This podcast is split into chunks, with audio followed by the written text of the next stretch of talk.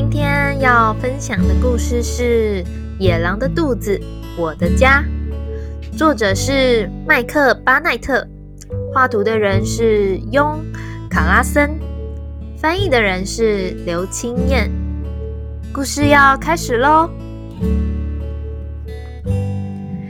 有天清晨，老鼠遇见野狼，它一口就被吞掉了。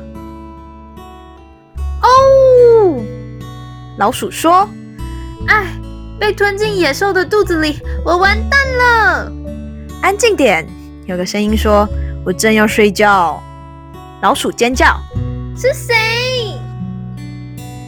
灯亮了，有只鸭子躺在床上。鸭子说：“啊！”老鼠说：“哦。”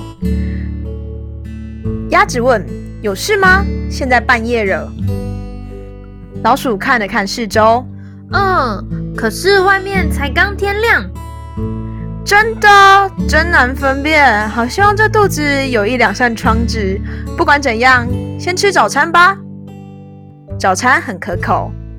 你怎么会有果酱？还有捉金？鸭子大口吃着干面包。你在野狼肚子里发现的一切，会让你吓一大跳。还不错啊。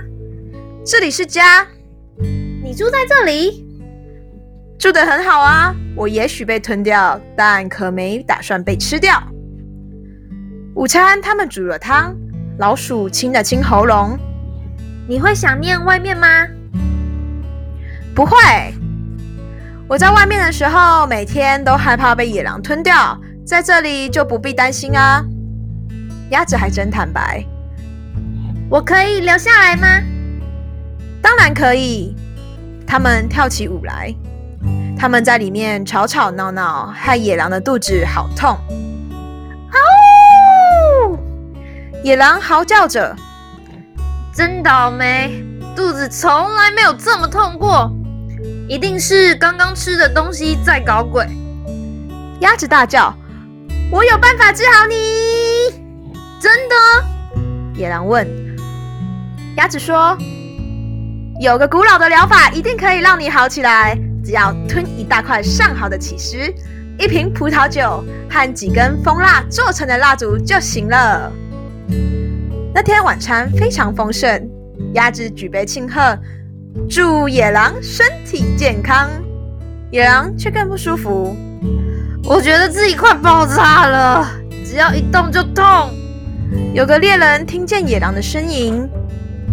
他悄悄走进野狼，快跑！鸭子尖叫，逃命啊！野狼努力逃跑，却被猎人追上。野狼跌倒了，他被一根老橡树的树根困住。哦，鸭子说：“真糟糕，我们该怎么办？恐怕我们要完蛋了。”老鼠站起来，我们必须战斗，我们必须努力。今天晚上我们要捍卫自己的家园，冲啊！啊！猎人说：“真要命，森林里到处都是妖魔鬼怪。”他慌慌张张地跑出森林，再也没有回来了。野狼向鸭子和老鼠深深一鞠躬：“我可以吃掉你们，你们却救了我。”你们可以提出一个要求，我很乐意为你们达成。嗯，你一定猜得出来，他们提出了什么要求？这就是为什么野狼会对着月亮嚎叫的原因。嗷！嗷！他每天晚上都对着月亮嚎叫。嗷！